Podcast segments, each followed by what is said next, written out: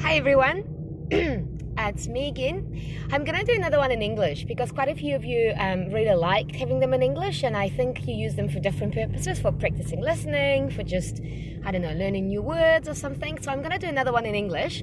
Again, sorry for my voice, it's still not um, great, and I think it's getting worse. I might lose it tomorrow or something, but might not lose, might not do it. So, I'm to talk to you today about my job and what I do because quite a few of you asked, and yeah, I'll just talk to you about my job.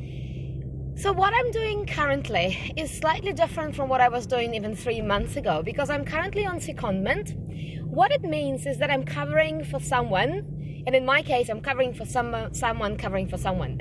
I'll tell you, it sounds complicated, but it's actually not. So, my manager is covering for his manager who is on maternity leave for seven months. And so what I'm doing is I'm covering for my manager. So you see the logical chain here? I'm covering for my manager, who is covering for his manager, who is on maternity leave. So I'm in this role for the next um, until um, the end of the year, really, or until I go on my maternity leave. And I'm um, managing the um, student centre at the Faculty of Arts in the University of Auckland. So um, it's my first managerial role, so it's quite a new experience for me, and it's a quite full-on busy job, which is great for experience. It, it, honestly, I'm learning so many things as I go every day that it's amazing. Um, so what I do, I have quite a big team actually. I think it is quite a big team for the first managerial role, to be honest. I have about 20 people, 20 direct reports so I've got my team of six student academic advisors. So they're mostly like permanent staff, and three or two of them really deal with postgraduate students, and four of them deal with undergraduate students in all sorts of ways, face to face, email. Um, and they help students with everything starting from even before they apply to when they graduate from university. So that's the permanent team. And then we have the front line staff who deal with students face to face in the student center. And that's about nine, ten of them, depending on, we actually need more. So um, these are current students working on a roster basis. So they say have um, two shifts a week, and they help students face to face. They have appointments with students. They um, they deal with students who just walk in and want to ask a question. They also answer emails as well. So that's them. And I also have a small team of um, of staff working in the um, assignment center. We have an assignment center where students drop their assignments off, um, and this is a small team of three currently. So, um, as you can imagine, with so many people, um, a big chunk of this job is recruitment and dealing with all sorts of issues, not issues, but all sorts of questions um, regarding staff.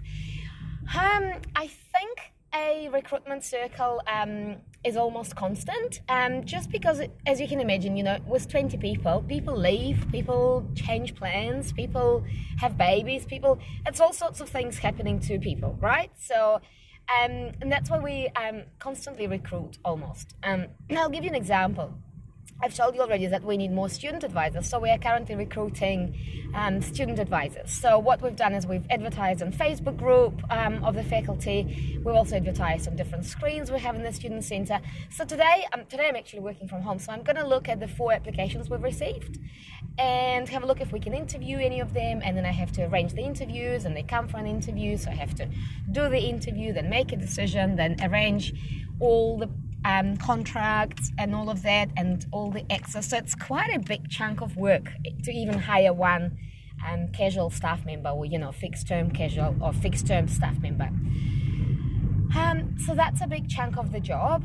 Um, managing the workload, I think, is another big one. It's quite an interesting job, this one. Not my job, but um, the student academic advisors' jobs, and mine, mine as well, actually, um, because it goes from being really, really, really busy. And if you've ever worked at a university, you would know that the first, the couple of weeks before the semester start, and a couple of weeks into the semester is absolute madness. Honestly, it's it's a very very very busy time. Um, and you would know that. I think it's like that in all the universities around the world. Well, maybe not. Maybe maybe there are some lucky ones, but um, it's a very busy time. When students, when it's the last minute requests, last minute applications, um, last minute questions, um, and then the enrollments, last minute enrollments, enrollments after the deadline, enrollments just before the deadline. So it's a really busy time. And then it goes into a quiet time. Um, so there are two busy periods, right? Before the semester one start and before the semester two start. With before the semester one start being the absolute busiest ever because that's a big intake of students.